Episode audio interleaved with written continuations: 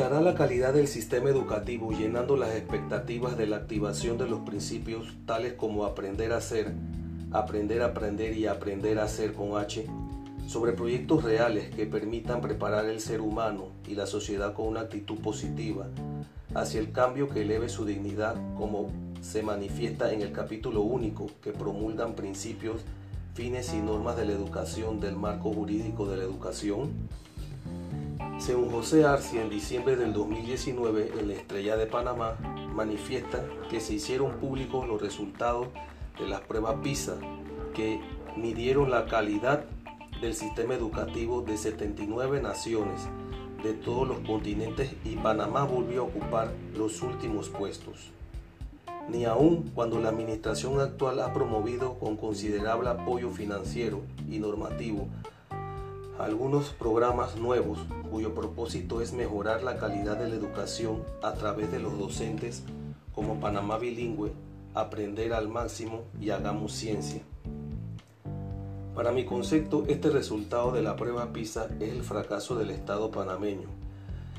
Una educación sin proyecto de sociedad es incapaz de producir estudiantes de calidad, es decir, que esos proyectos deben perseguir objetivos de formación y aprendizaje en un contexto determinado. Como por ejemplo mi formación está basada en la educación ambiental. Yo ejecutaría un proyecto de reciclado de botellas para estudiantes. Lo centraría en la reutilización de botellas plásticas a través de métodos didácticos. Con esto lograría que mis estudiantes comprendan la importancia de reutilizar estos objetos y a la vez se les motiva para que crean objetos y otros elementos útiles a partir de las botellas. Y nos preguntamos cuáles son los factores que inciden en la baja calificación de la educación del país.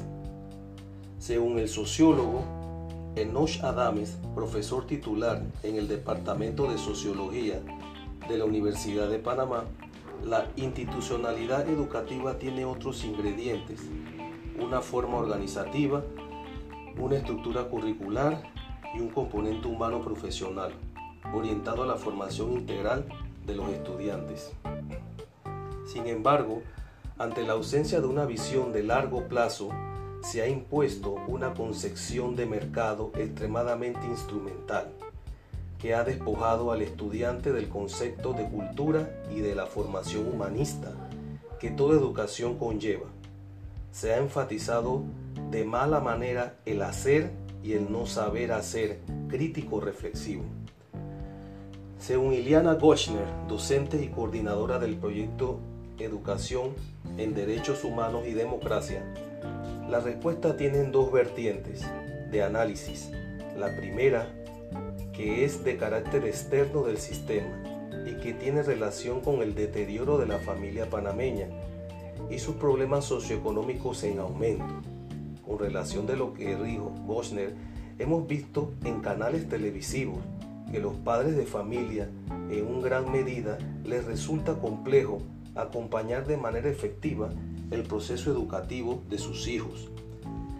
Las distancias geográficas, el agotamiento por razones de trabajo, desplazarse desde sus hogares hasta la escuela, es un auténtico reto familiar. En base a lo que dijo Iliana Goschner, nos hacemos este interrogante. ¿Quién puede rendir en la escuela si tiene que madrugar desde las 4 de la madrugada para asistir a su trabajo? Y los estudiantes, por su parte, ingresan a la jornada matutina desde las 7 de la mañana. Pero su movilización demora horas con transporte caótico. Según mis 18 años vividos en Panamá, la familia se ve asediada por problemas de ingresos económicos bajos que le impiden cumplir con los compromisos que demanda el plantel educativo. Por otro lado, la violencia, la inseguridad, vandalismo en los centros educativos que se están observando en los medios, familias incompletas y disfuncionales, son factores que inciden directamente en obtener mejor resultado en el aprendizaje.